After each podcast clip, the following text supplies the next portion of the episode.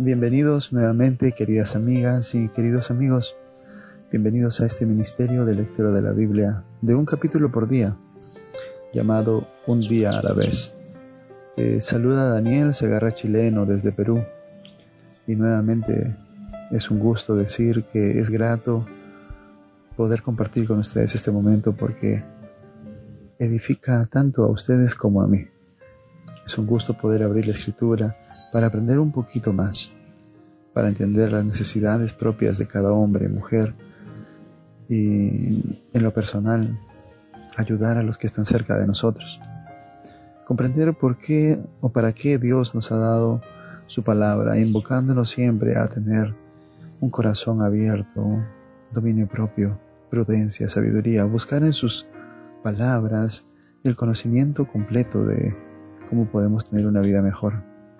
Y puedo empezar con el libro de Jeremías capítulo 31, verso 31, que dice, Vienen días, dice Jehová, en los cuales haré un pacto nuevo con la casa de Israel y con la casa de Judá. No como el pacto que hice con sus padres el día que tomé su mano para sacarlos de Egipto. Porque ellos invalidaron mi pacto, aunque fui yo un marido para ellos, dice Jehová. Pero este es el pacto que haré con la casa de Israel Después de aquellos días, dice Jehová, pondré mi ley en su mente y las escribiré en su corazón. Yo seré su Dios y ellos serán mi pueblo. Y no enseñará más ninguno a su prójimo ni a su hermano, diciendo, conoce a Jehová, porque todos me conocerán, desde el más pequeño de ellos hasta el más grande, dice Jehová, porque perdonaré la maldad de ellos y no me acordaré más de su pecado. Este texto de Jeremías lo podemos entender un poco mejor a la luz del capítulo 14 de San Juan, verso 15 en adelante, donde dice, Si me amáis, guardad mis mandamientos, y yo rogaré al Padre y os dará otro consolador para que esté con vosotros para siempre, el Espíritu de verdad, el cual no puede el mundo recibir porque no lo ve ni le conoce, pero vosotros lo conocéis porque vive con vosotros y está en vosotros. No os dejaré huérfanos, volveré a vosotros. Todavía un poco y el mundo no me verá más, pero vosotros me veréis, porque yo vivo, vosotros también viviréis. En aquel día vosotros conoceréis que yo estoy en mi Padre, vosotros en mí, y yo en vosotros. El que tiene mis mandamientos y los guardas, ese es el que me ama, y el que me ama será amado por mi Padre, y yo le amaré y me manifestaré en él. Le preguntó Judas, Señor, ¿cómo es que te manifestarás a nosotros y no al mundo? Y respondió Jesús y le dijo, El que me ama, mi palabra guardará, y mi Padre lo amará, y vendremos a él, y haremos morada con él. El que no me ama no guarda mis palabras, y las palabras que habéis oído no es mía, sino del Padre que me envió. Jesús está hablando acerca de que en tu corazón puede venir a morar Él. Y es tu Santo Espíritu, que es el que ha quedado reemplazado de Jesucristo aquí en la tierra, él es el representante de Dios en la tierra. Él vendrá a tu corazón y te enseñará todo cuanto tú necesites saber. Y con el Espíritu de Dios en tu corazón, los mandamientos no serán una carga, sino serán algo innato que nacerá en ti, porque el Espíritu Santo morará en ti y ese Espíritu Santo hará en tu vida que seas uno con Cristo y a su vez uno con Dios. Tus pensamientos no serán tuyos y todo, todo lo que tú pienses o tu mente quiera decir de repente por obra del consejo del enemigo, todo pensamiento será sujeto en Cristo. Todo lo que eres tú será transformado. Porque no es que Dios nos ponga simplemente en este mundo y nos deje desvalidos, sino que al darnos su espíritu, hace algo maravilloso en nosotros. El libro de 2 Timoteo capítulo 1 verso 7 dice, porque no nos ha dado Dios espíritu de cobardía, sino de poder, de amor y de dominio propio. El Espíritu Santo te da poder y te libera del miedo.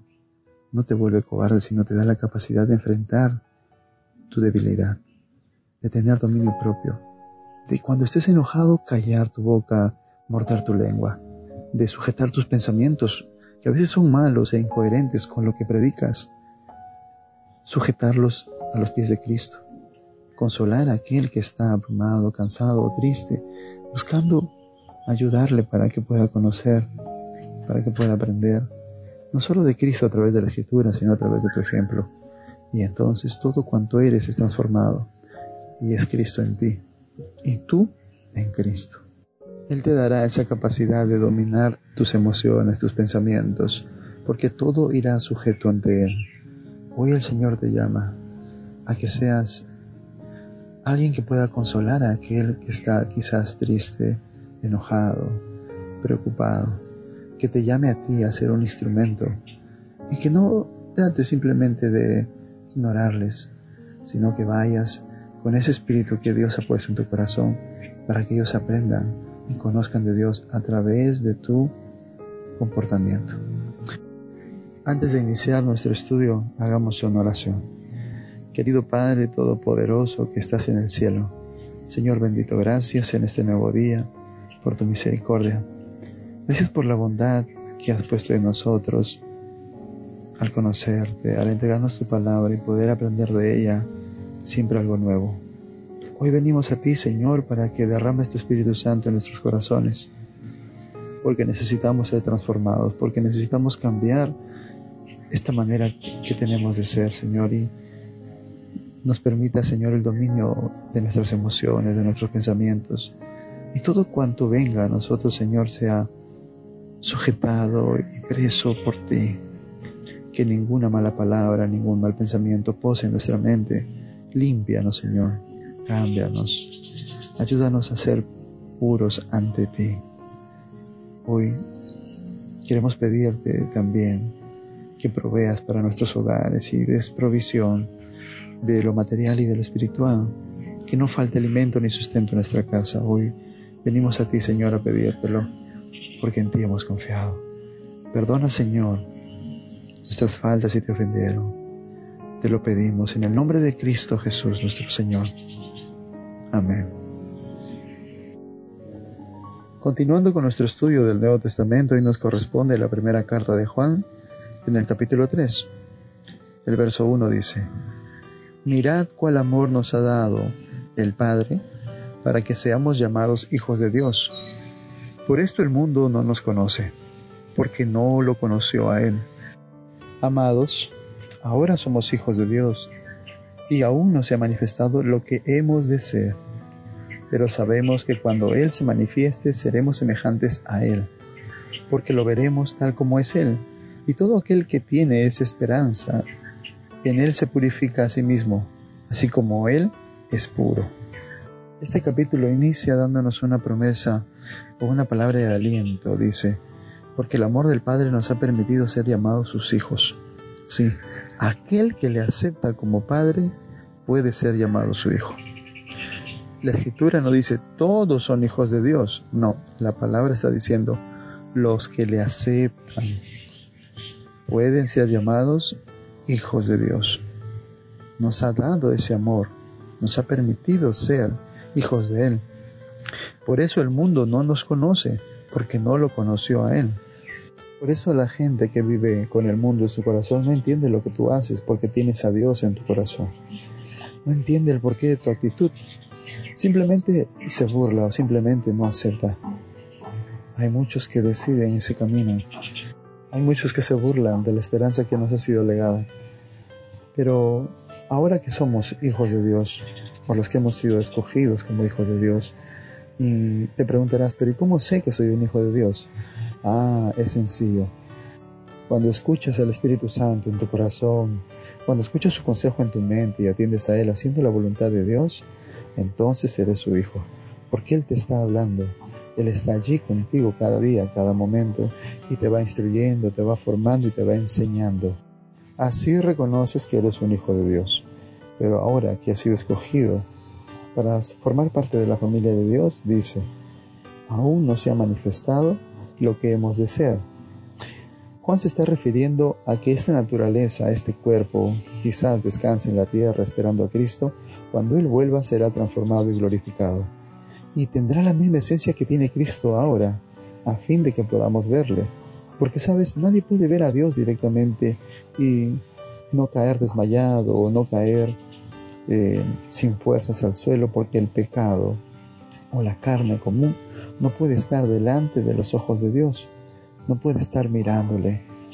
Como dice Éxodo 33, versículo 20, dice, pero no podrás ver mi rostro porque ningún hombre podrá verme y seguir viviendo. Por eso es necesario que esta humanidad corruptible que tenemos sea transformada en incorruptible. Que nosotros, cuando Él se manifieste, cuando Cristo vuelva por segunda vez, seremos transformados a su misma forma, a su misma esencia, a la misma apariencia que tiene Cristo hoy en el cielo. Esa es su promesa, eso es lo que Él nos ha dado porque solo Él habita allí al lado del Padre y nos dará esa promesa, nos dará esa condición que como vencemos al pecado y hemos sido rescatados por Él, podremos habitar en presencia del mismo Dios, como lo hace Cristo y como dice 1 Timoteo 6, capítulo 16, dice, el único que tiene inmortalidad, que habita en luz inaccesible y a quien ninguno de los hombres ha visto ni puede ver, a Él sea la honra y el imperio sepiterno. Amén. Gloria y alabanza para el nombre de Cristo, porque a través de Él seremos glorificados y estaremos en presencia de Dios. Esta es su promesa y si quieres alcanzar esta promesa, entonces purifica tu vida en Él. Purifícate, así como Él es puro. Y la escritura misma dice, sed santos, porque yo soy santo. El verso 4 del capítulo 3 de San Juan continúa diciendo, todo aquel que comete pecado infringe también la ley pues el pecado es infracción de la ley. Y sabéis que Él apareció para quitar nuestros pecados, y no hay pecado en Él. Todo aquel que permanece en Él no peca. Todo aquel que peca no lo ha visto ni le ha conocido. Hijitos, nadie os engañe. El que hace justicia es justo, como Él es justo. El que practica el pecado es del diablo, porque el diablo peca desde el principio. Para esto apareció el Hijo de Dios para deshacer las obras del diablo. Todo aquel que es nacido de Dios no practica el pecado, porque la simiente de Dios permanece en él y no puede pecar, porque es nacido de Dios. En esto se manifiestan los hijos de Dios y los hijos del diablo. Todo aquel que no hace justicia y que no ama a su hermano, no es de Dios. Este es el mensaje que habéis oído desde el principio, que nos amemos unos a otros no como Caín, que era del maligno y mató a su hermano. ¿Y por qué causa lo mató? Porque sus obras eran malas y las de su hermano justas. Hermanos míos, no os extrañéis si el mundo os odia. Nosotros sabemos que hemos pasado de muerte a vida porque amamos a los hermanos. El que no ama a su hermano permanece en muerte. Todo aquel que odia a su hermano es homicida y sabéis que ningún homicida tiene vida eterna permanente en él. En este párrafo, Juan argumenta firmemente de que la ley tiene un principio, enseñarnos cuál es el pecado. Y una vez conociendo el pecado podemos ir a Cristo para que Él nos limpie.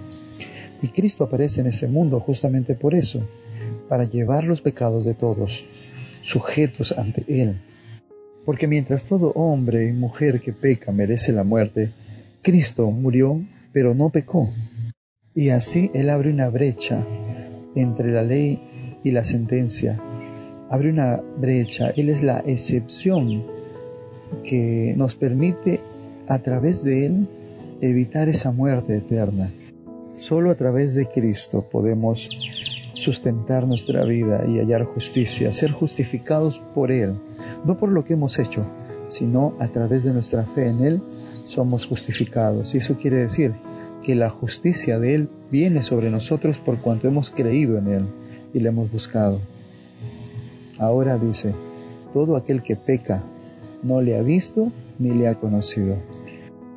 Tú puedes ver hoy en el mundo muchos que dicen amar a Dios, artistas y gente de la farándula, gente que vive en malos pasos, cantantes de este género de reggaetón y de otros tipos que publicitan sus músicas, sus videos con mucha sensualidad, mucho erotismo y ponen a la mujer como un objeto sexual para seducción. Y ellos dicen, no, agradezco porque Dios me bendice, no, Dios me prospera, yo soy así y, y no voy a cambiar porque Dios me permite estar así. Y bueno, yo no sé a qué Dios están refiriendo o a qué Dios están sirviendo, porque Dios no se goza en ninguna de las cosas que ellos manifiestan. Ellos no han conocido a Dios, pero dicen, dicen que lo conocen, pues están mintiendo, pues no conocen cuál es el mensaje de Dios. Dios no puede cohabitar con el pecado. Dios no tolera el pecado. Y por eso mismo, para que todo aquel que desee cohabitar con Él en santidad, es que envió a Jesucristo, para que todos los pecados de los que se arrepientan mueran con el sacrificio de Cristo en la cruz. Ese es el principio de nuestra salvación y no es algo nuevo. No es algo nuevo, porque dice aquí la escritura, el que practica el pecado es hijo del diablo. Sí, y lo dice claramente, el que practica el pecado es del diablo. ¿Por qué? Porque el diablo practica el pecado desde el principio. En cambio, todo aquel que es nacido de Dios no practica el pecado, no se goza en el pecado ni quiere saber nada con él. Pero hermano, ¿y qué es el pecado? El pecado es la infracción de la ley. ¿Y cuál es la ley? La ley son los diez mandamientos, la base estándar de su carácter. Aquí sí se está refiriendo a los diez mandamientos. Aquí se está refiriendo a eso. Y encontramos esos principios desarrollados en toda la Torah, en todo eh, el Antiguo Testamento, a través de los profetas y los libros de Moisés. Ahora, si tú eres un hijo de Dios, entonces entenderás que todo esto debe ser reflejo de tu comunión con Dios. Juan dice, porque la simiente, es decir, los hijos de Dios, dice, permanecen en él y no pueden pecar porque han nacido de Dios nuevamente. En esto se manifiestan los hijos de Dios y los hijos del diablo. Esta es la diferencia entre ambos. Esta es la diferencia entre la paternidad que profesamos. El que no hace justicia y no ama a su hermano no es de Dios. Y no es un mensaje nuevo, es un mensaje que has oído desde el principio, desde el Génesis. Se llama a amar a Dios y al prójimo, desde el Génesis hasta el Apocalipsis. Y para que no tengas duda, Juan dice aquí, Caín, dice, era hijo del maligno y don de Dios por cuanto mató a su hermano a causa de su envidia, su codicia, su enojo, la mentira que habitaba en su mente y porque se dejó seducir por el maligno.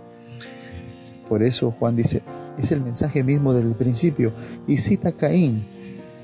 Esta historia entre Caín y Abel, ¿dónde está escrita? En el Génesis. Entonces Juan nos está llevando a entender que desde el principio de la escritura el mensaje es el mismo. Y inevitablemente estos dos grandes pilares de la ley de Dios están unidos y son inseparables.